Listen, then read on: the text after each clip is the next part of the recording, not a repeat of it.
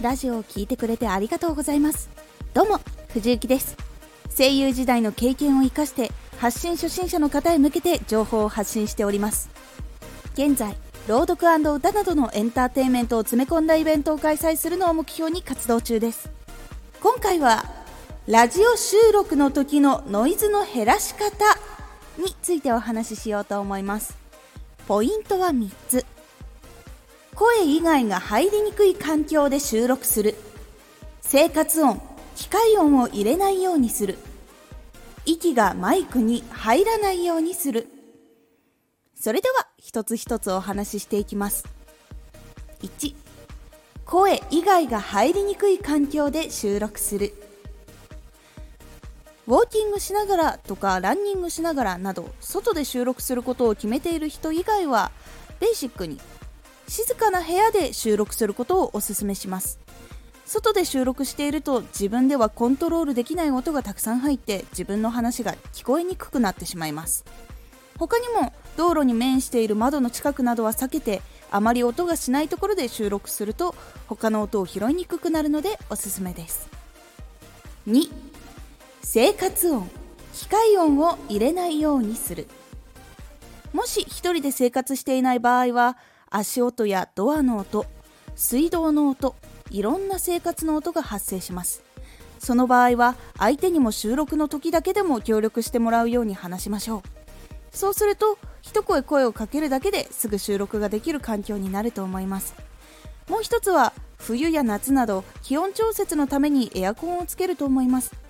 他にも花粉などで空気清浄機をつけたり食洗機を回したり洗濯をしていたりいろんな生活で使う機会があります。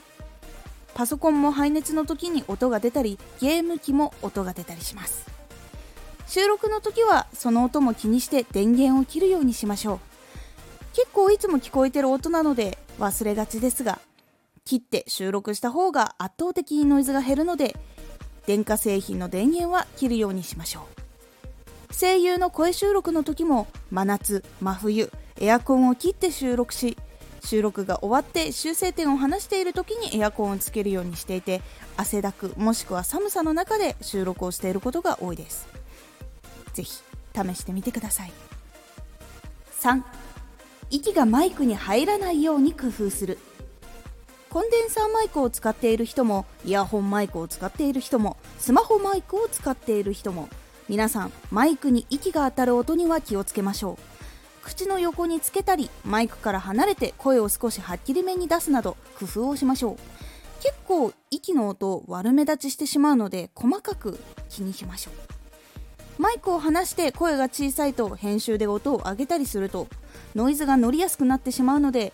距離は声がちゃんと収録できる距離にしてマイクに息が当たらないようにポップガードなどつけて息が通らないもしくは当たらない場所にマイクを置いたりすることで軽減できます。声優の収録でもマイクに声が入るようにしながら息が当たらないように顔の位置を変えて工夫したり言い方を工夫したりしております。例えば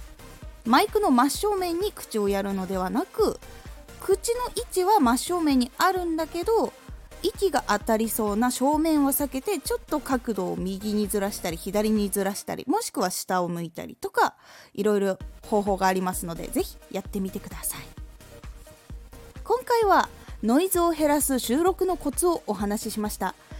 声以外が入りにくい場所で生活音に気をつけながら息が当たらないようにして収録をすると音のクリアさが上がるのでぜひやってみてください。今回のおすすめラジオ。収録の前に原稿を作るけどそこが不安という方へ向けて聞きやすいラジオ原稿の作り方をおすすめします。初心者の人でもこれを押さえることで聞きやすい流れができますのでぜひ URL から聞いてみてください。このラジオでは声優時代の経験を生かして初心者でも発信者になれる放送をお届け中。最新情報を逃さず受け取りたい方はフォローがおすすめです。アーティスト YouTuber 配信活動などで感じたことも発信していきますのでぜひ活動の参考にしてみてください。ではまた。